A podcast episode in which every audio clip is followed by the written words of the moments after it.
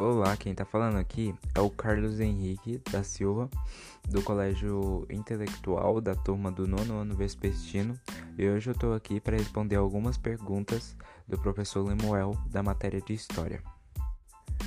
E uma das primeiras perguntas é: cite as principais alterações da Constituição de 1988.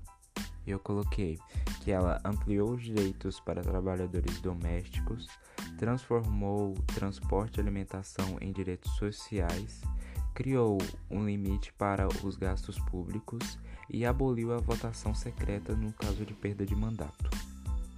E pede também as críticas que surgiram com ela. Eu infelizmente não consegui encontrar nem na internet nem na apostila.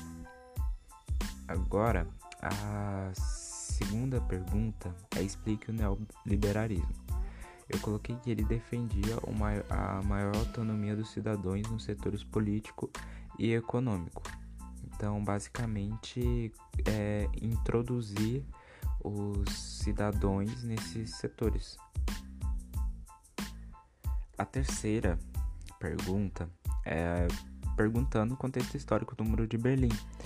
E o Muro de Berlim foi construído em 1961 com parte de uma decisão da Alemanha Oriental e da União Soviética para isolar Berlim Ocidental e impedir que a população da Alemanha Oriental mudasse para o outro lado.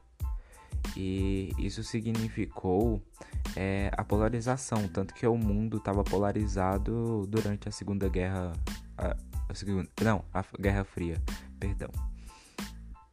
E a segunda, a última pergunta que nós temos é a diferença entre Glanorte e, pere, e Peretroika.